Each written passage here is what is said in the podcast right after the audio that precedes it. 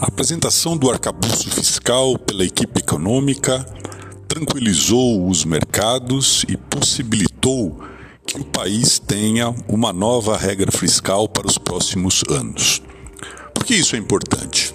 Porque o governo brasileiro, tradicionalmente, é um, uma entidade que gasta muito e gasta mal.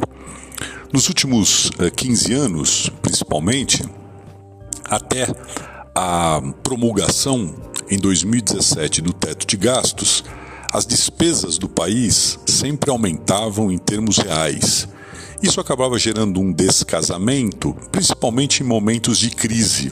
Esse descasamento em relação à capacidade de geração de receita do setor público.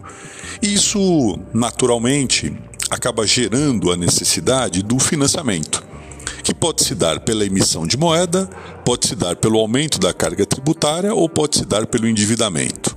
No caso específico do Brasil, é, escolado que somos em relação ao financiamento, por exemplo, pela emissão de moeda, que naturalmente acaba gerando uma pressão inflacionária insuportável, e por outro lado, também por já termos a maior carga tributária para a nossa faixa de renda, nós sempre optamos pelo endividamento. E o endividamento, principalmente o endividamento interno, acaba obrigando a manutenção de uma taxa de juros elevadas é, para poder é, possibilitar que é, investidores interessados em ganhar algum dinheiro com um país é, que não consegue equilibrar as suas contas, né, possam é, fazer o financiamento do déficit, aumentando então a nossa dívida. Então, o que ocorreu nos últimos anos foi exatamente a utilização do instrumento da emissão de títulos para que o déficit fosse financiado.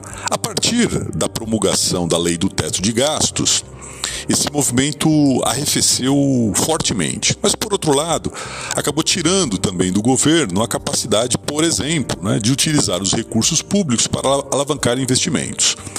Durante o governo Bolsonaro, o teto, o teto de gastos acabou sendo desmoralizado pelo menos duas vezes.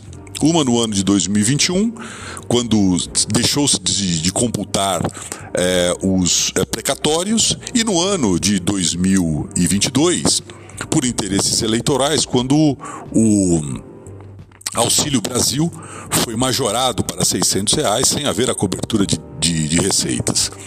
O governo Lula se elegeu é, prometendo é, não só é, o cumprimento de metas sociais, mas principalmente o anúncio de um novo arcabouço fiscal que possibilitasse um é, horizonte de é, financiamento dessas despesas, sem que isso comprometesse não só os programas sociais, mas principalmente a sustentabilidade das contas públicas. E isso foi feito nessa quinta-feira com uma boa repercussão, repercussão pelo mercado, materializada principalmente na queda do dólar e na alta da bolsa. Né? Esse arcabouço é, basicamente atrela o, é, as despesas ao aumento de receita, né? esse é um, um aspecto bastante positivo, né?